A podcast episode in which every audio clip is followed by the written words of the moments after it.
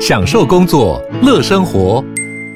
HP Dragonfly 顶级商务笔电，透过专业的 HP Presence 设计，配置了会议快速键，提供先进的 AI 降噪功能，搭配清晰专业的音效，增强音讯及视讯功能，就算不在办公室，也能从容应对线上会议。HP Dragonfly G4 支援全新 Intel V Pro 平台，为卓越商务而生。嗨，大家好，我是摩尔，欢迎收听魔股史塔克。那上礼拜有说过，就是这个礼拜会来抽三本新书。那这个东西我们等下再来讲。首先要先讲一下，就最近发生的事情。首先是老八买了台积电的股票，那大家都知道吧？那就让人觉得说，跟 FTS 倒闭很像啦，然后或是很多很多的人之常情很像，就是说，有的东西就是在它落魄的时候，通常的人都会把它补出来一脚，然后等它好时候呢，又是不同的光景。就像台积电在上个礼拜应该是三百八十元吧。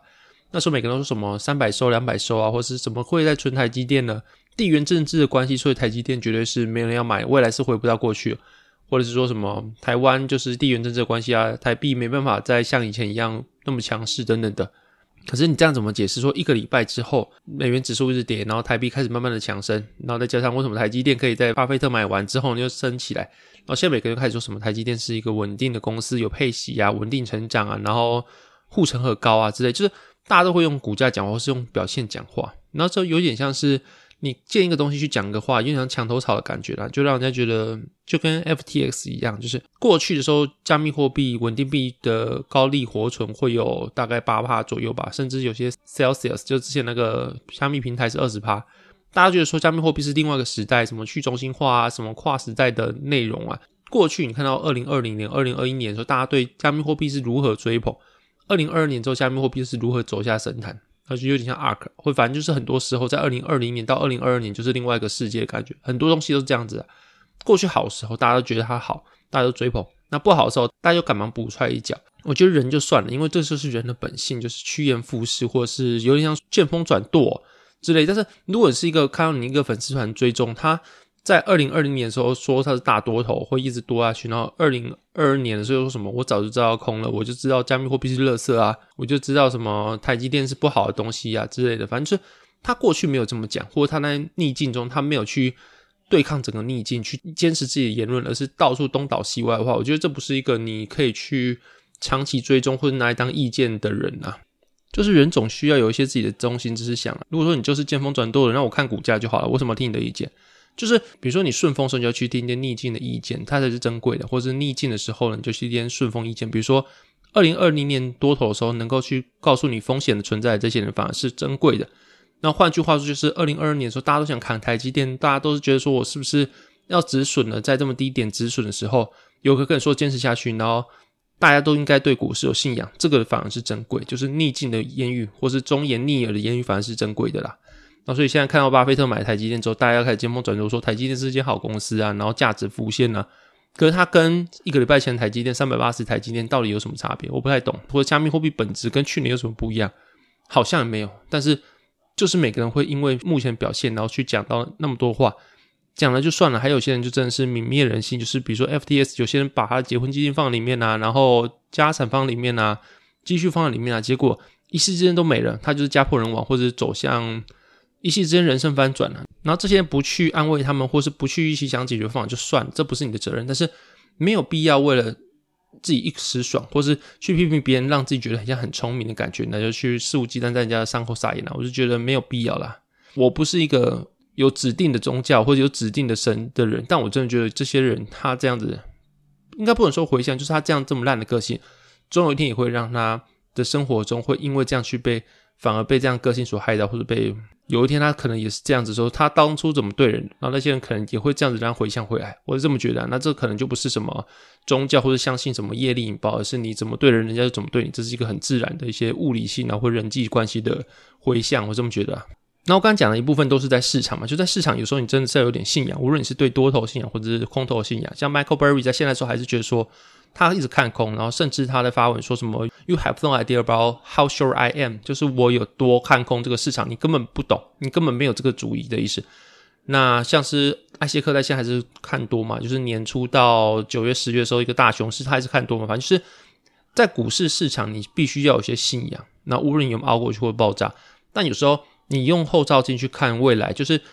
你每个数据去回测之后，你拿去推断未来，都是有点后照镜感觉。没有人可以看到未来，没有人可以有小叮当的时光机、哆啦 A 梦的时光机。不好意思，我刚讲小叮当那个是我听我爸那个年代这样讲，反正就是没有个人有时光机，所以你再怎么做好百分之百的准备。你还是后照镜开车，你还是不知道未来是不是一定会发生。你知道你有很充足的准备，但不代表说你一定可以预测未来。所以有时候你真的是需要信仰。比如说，你知道指数会长期向上，但未来一百年之后指数真的是长期向上吗？你做了无数的功课，你确定是长期向上，但是会不会有个意外？会不会真的有些事情是没想过，或者会不会未来的世界跟你想象世界是不一样的？你没办法去验证，你没办法去佐证。所以说，你知道你做很多功课。那这时候，就像熊市的时候，大家觉得自己要毁灭，大家要死；就像二零二零年肺炎的时候，大家觉得说所有的世界要毁灭了，百年难得一见的什么大疫情啊之类的，然后这个整个世界要毁灭。这时候谁会知道说二零二零年就是个大多头，或者是今年二二年的时候，大家就说哦要死了，什么反全球化啊，什么地缘政治啊，什么孤立主力啊等等的，然后说哇再也不可能像过去一样那种全球化分工那么好，股市是永远回不到过去的水准，然后台积电要烂掉了，那台积电。一个老八一买，你就觉得台积电是好公司，或者是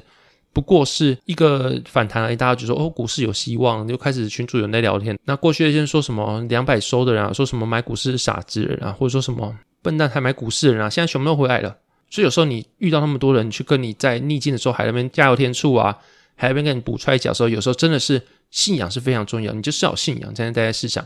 那你今天会待在市场，就是因为你可能没办法透过你的薪资啊，或者透过你的本业，或者透过你的其他的收入，让你的退休时候能够过到你想要的生活，你才会进行投资。想要在投资之后能够过到比没有投资更好的生活嘛？所以有时候投资你做好百分之百准备之后，剩下就是信仰。然后这时候熊市就是很考验信仰的时候了。那你可以听到，就是在市场上百分之七十到八十的散户是不赚钱的。那你就看到所有群主状态都是在熊市的时候，台积电两百收，台积电烂公司，或是 FTS 破产的时候，大家说什么加密货币是垃圾啊，再也回不去过去了，这只是一场泡沫。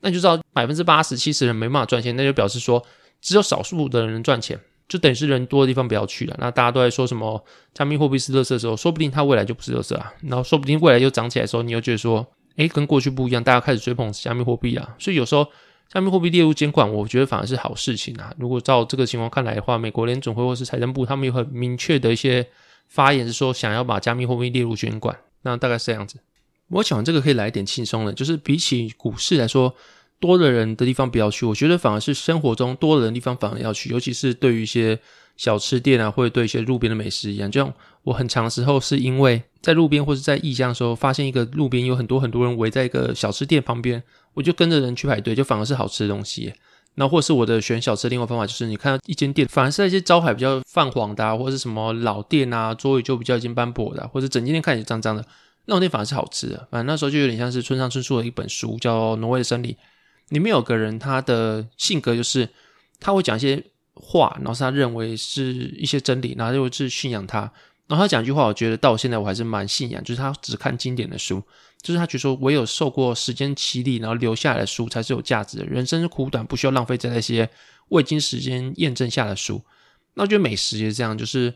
你当然说你一定要吃一些新的店啊，或是要吃一些比较没那么好吃的东西。但是有时候你去寻找美食，或者在异乡或者是外县市寻找好吃的食物的时候，其实你就跟那些受过时间洗礼的地方，或是人潮多的地方去往那边去找，那通常都会是好吃啊。就通常比你说什么没有人的地方，你硬要去吃。那当然靠百百分之百你会出事嘛？除非你真的找什么大家都不知道的美食，但是连当地人都没挖掘到，凭什么是你这个外地人来挖？那你就那么刚好，你就是天选之人，你就是刚来这边第一次就让你看到一个没有人的店，你还进去就是好吃的，怎么可能？那几率学来说，觉得是不太可能的事情嘛。反正就是跟寻人群，在你在社会中，或是去找一些被时间所洗礼过的店来说，你会找到好的店的几率比较高。所以说，在股市的时候，你可能不要去人群多的地方，但是生活中。如果你想找好吃的东西的话，基本上你去往人群中走，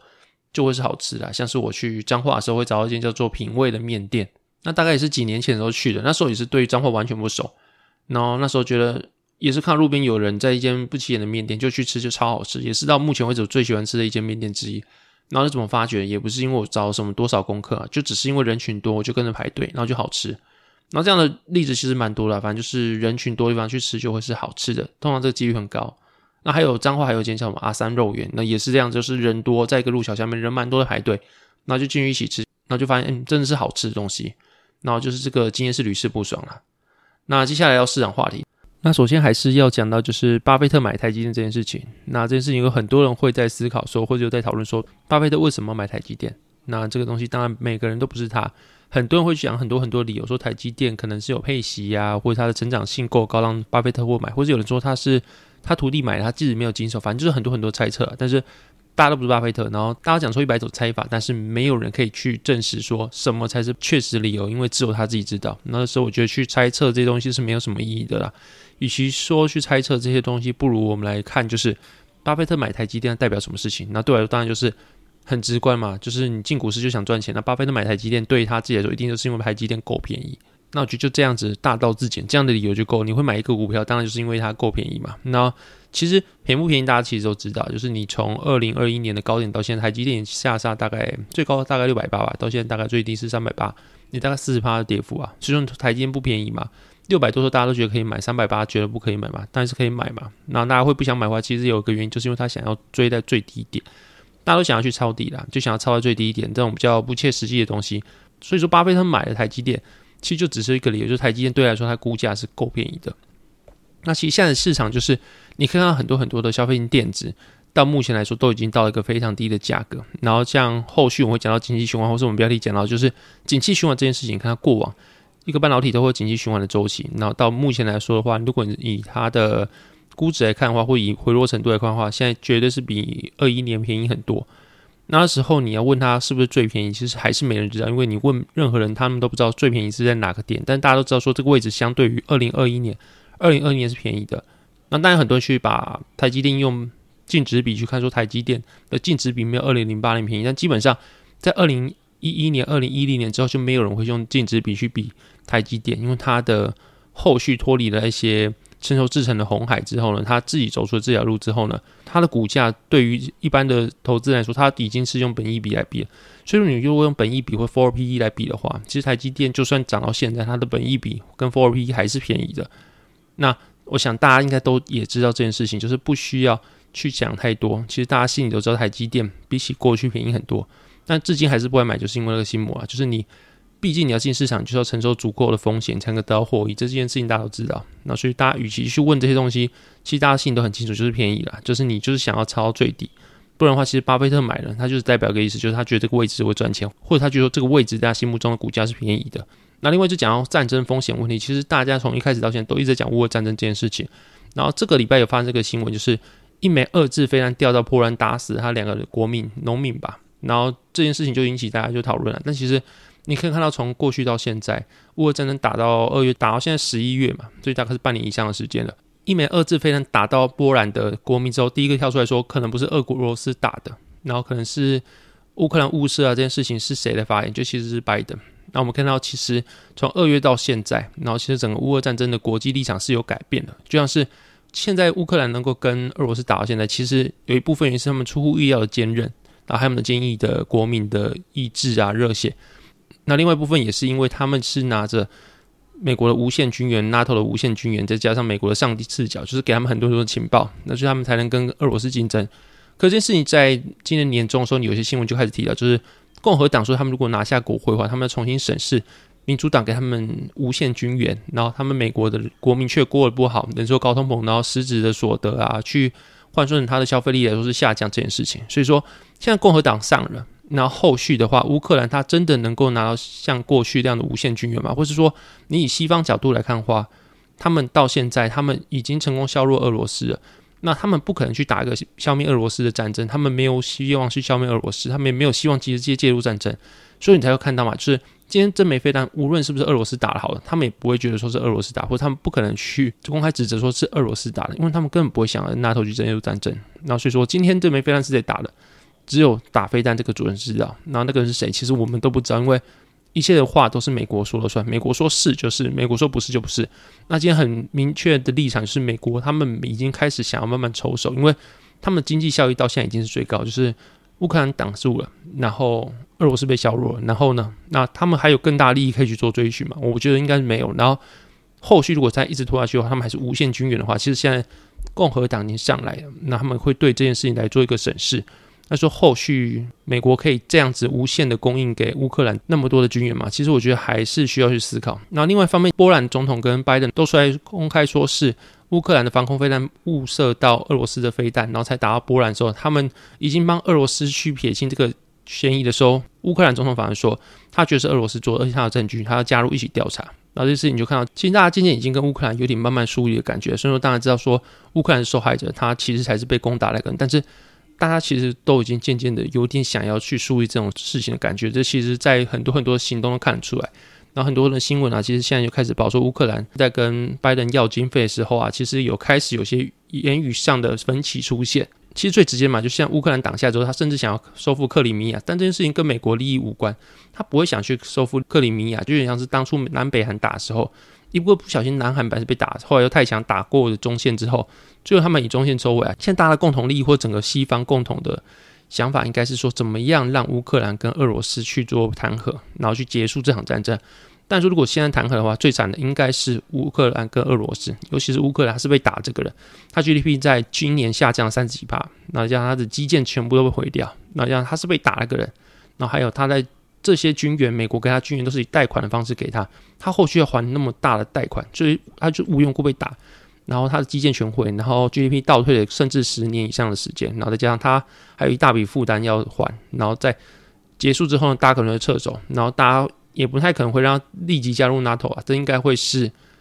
俄罗斯谈和的条件之一，就是乌克兰不会加入北约，然后这样情况下，其实如果你现在撤军的话，乌克兰一定是最惨，但是。有什么办法？大家的利益都达到，就是乌克兰利益可能是最惨那个，但是你说整个西方的利益都达到了，我们不可能是因为忽然死了两个国民。之后，大家就打第三次世界大战嘛？就像是过去台湾可能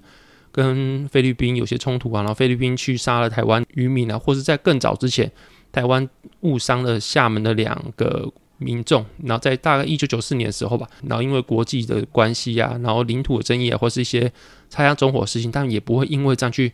真的要去打第三次世界大战，或者去打一个战争，就为了几条人民？大家知道说这样很很残酷啦，但是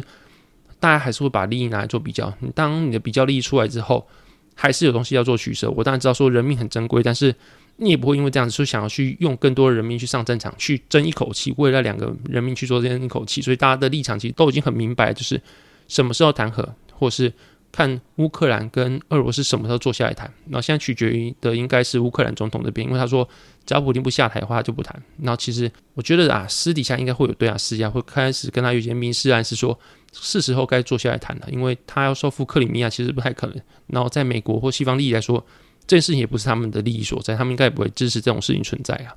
那所以说，战争的阴影，我觉得到目前为止，对于全世界来说是已经慢慢的消化，或者慢慢的开始降下来。因为第三次世界大战，我觉得是不太可能会有真实发生的。你看现在飞弹打到了波兰的人民之后呢，美国第一个跳出来说不是俄罗斯做的，然后波兰的总统自己跳出来说不是俄罗斯做的，你就知道美约其实没有很想参与这场战争。无论真相是不是乌克兰不小心用防空飞弹打俄罗斯飞弹，所以误伤波兰的民众，或是真是俄罗斯打的。但至少你知道，就是北约不想参加战争，北约想要这两个国家，俄罗斯跟乌克兰去好好谈一谈。所以说，战争到现在，没有人想要去打第三次世界大战。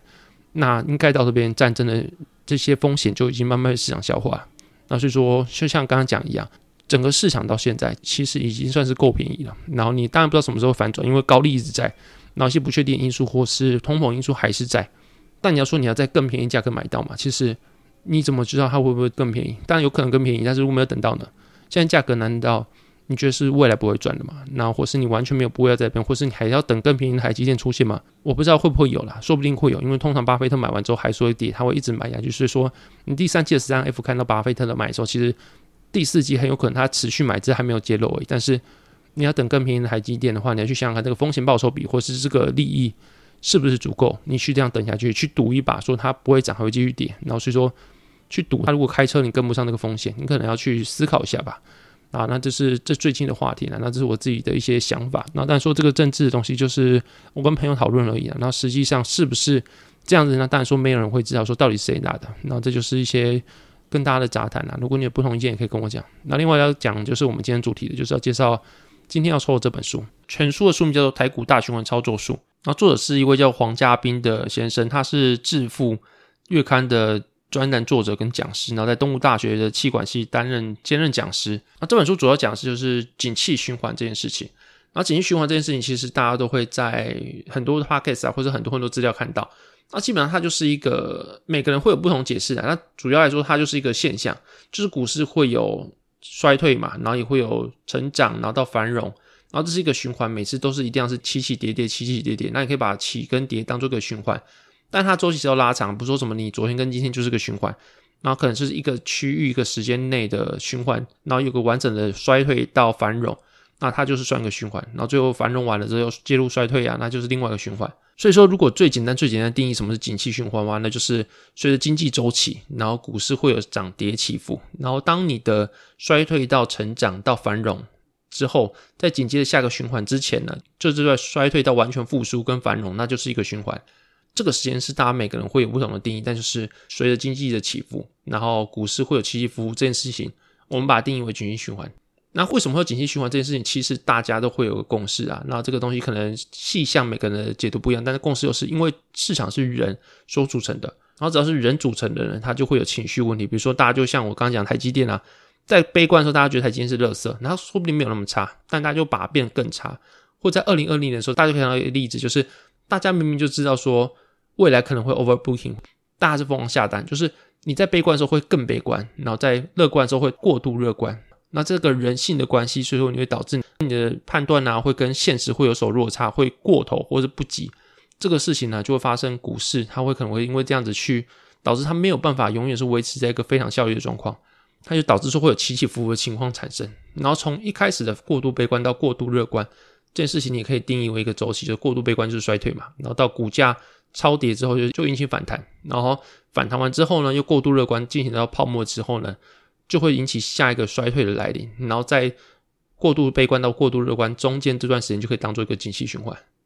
那当然，景气循环中每个个股它表现不一样，像是如果你是一个刚需，比如说你是一个永远都要用到的，就像是你是每个人都要吃饭，或是每个人要打电话说电信业啊等等，它都会是一个比较不受景气循环影响的东西。那这也很明显嘛，就是你看现在是熊市的时候，那些有稳定的现金流，然后需求是永远刚需，像是电信业。或是食品业，它可能是因为长期每个人都可能会有一些，可能是因为你的失业啊，或是你的钱变少，或是你感觉到景气不好的时候，你会砍一些支出。那首先砍支出可能就是那些，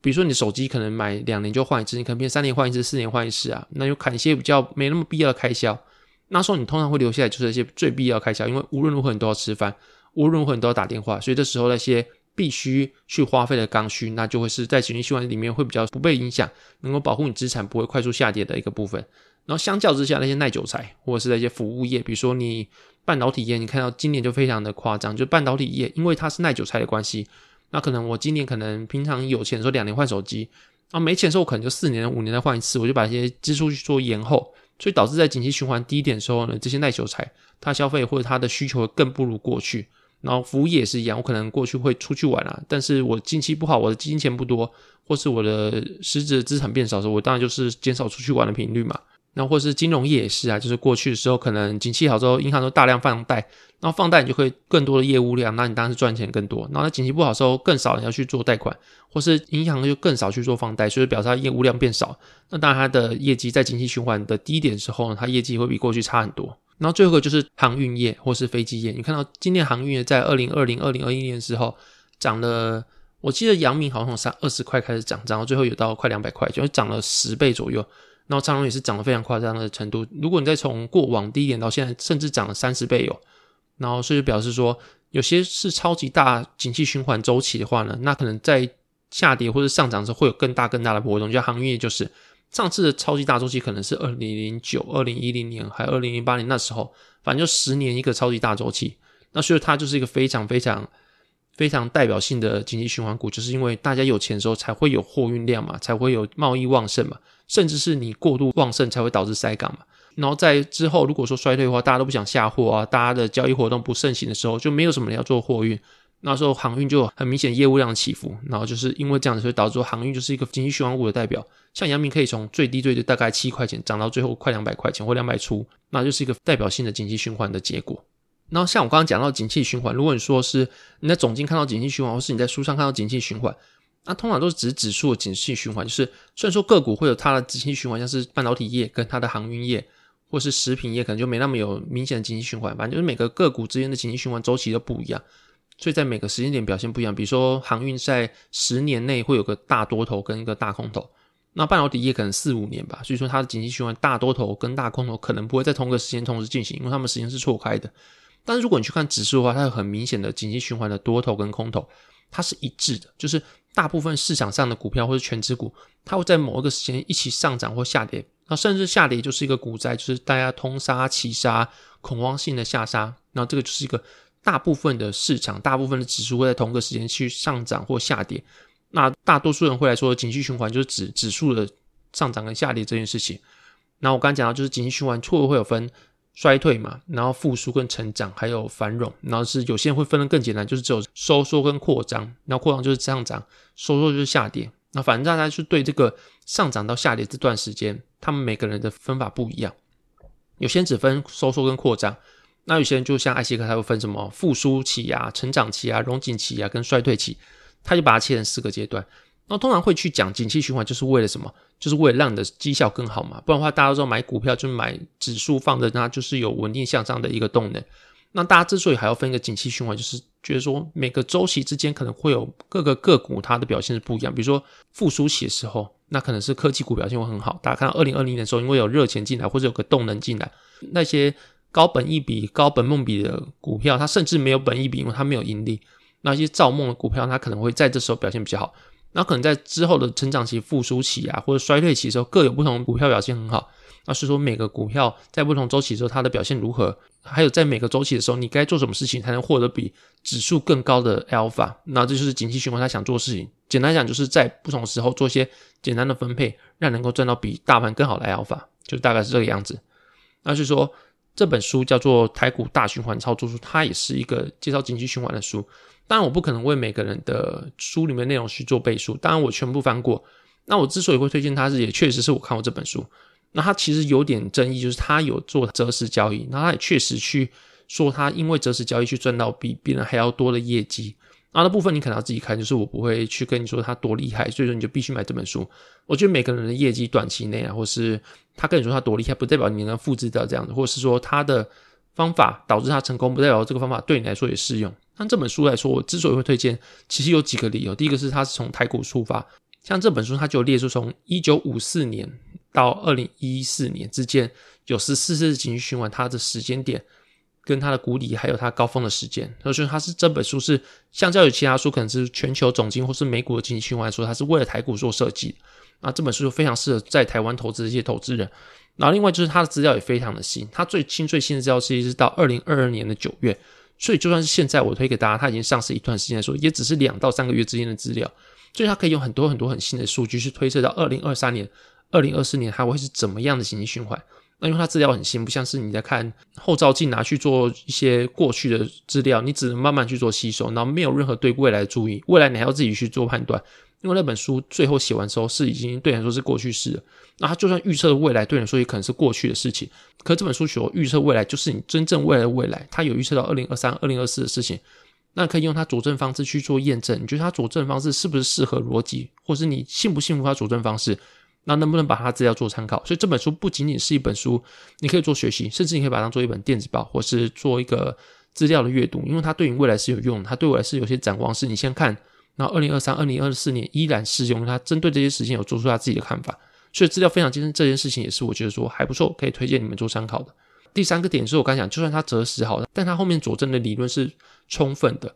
啊。就算你不拿来当进出场的依据，你不要照他的思想啊去做一些进进出出，或者不要照他思想完全去看待市场好了。但他佐证的方式，你可以拿参考，就是如果你要去验证你自己的想法，或去佐证你的想法的话，你需要有哪些的。动作，或是你可以找哪些资料，或是用哪些证据去佐证你的看法的话，资料量才齐全。你就算把它当成一本教方法论的书来说话，它也是一本很棒的工具书。所以，就就算是你不想择时好，后面进出场或佐证的依据，也可以让你很好很好的去做参考。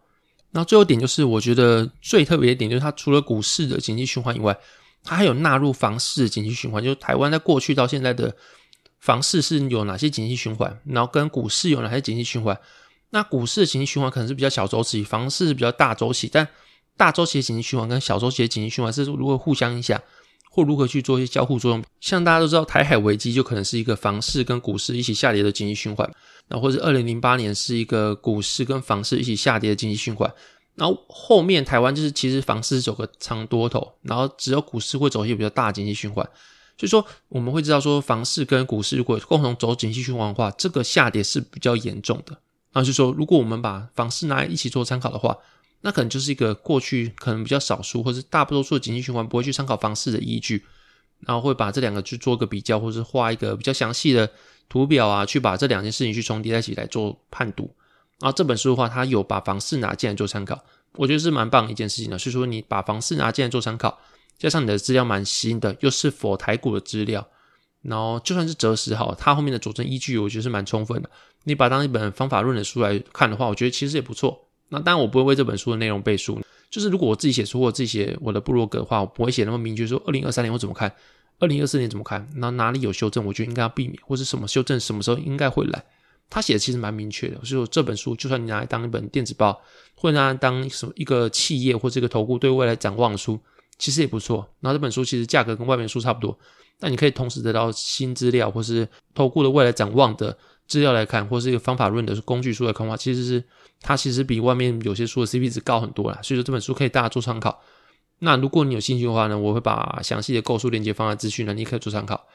那我们有讲说这集会抽三本书来送观众。那抽书的方式呢，就是你在本篇的 Podcast 的脸书贴文，要记得是摩古斯塔克的脸书的贴文。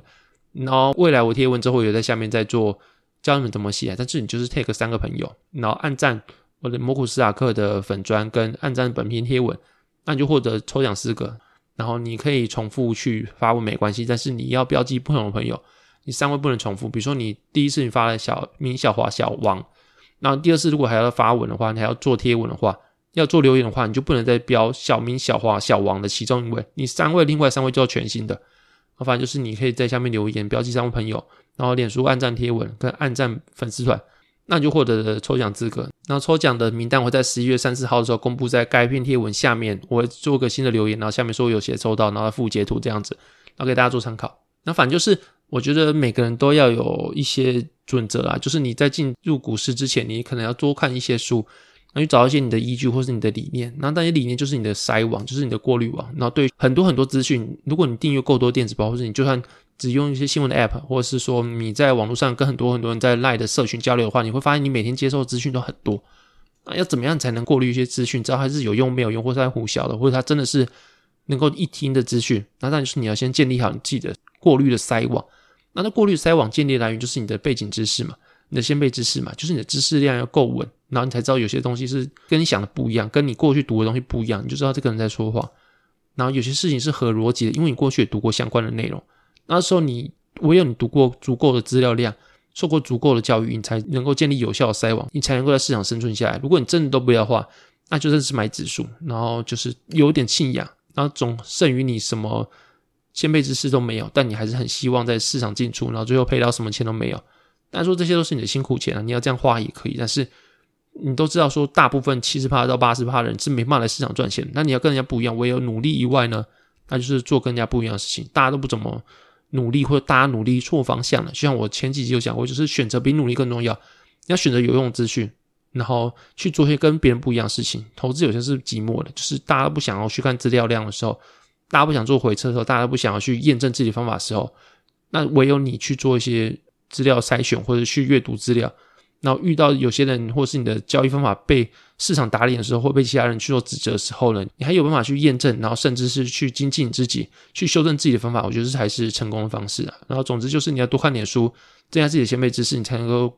组成自己的筛网，去筛每天那么多的资讯，那去找出哪些是有用，哪些是没用的，那去如何精进自己的方式，那如何让自己在市场活下去，我觉得是最重要一件事情啊。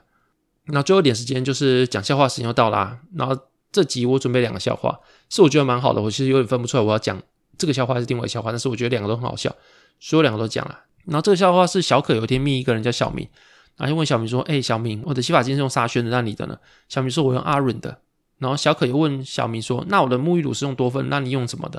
然后小明说：“我用阿润的。”那我的洗面乳用蜜妮的，那你的呢？我用阿润的。然后说小可说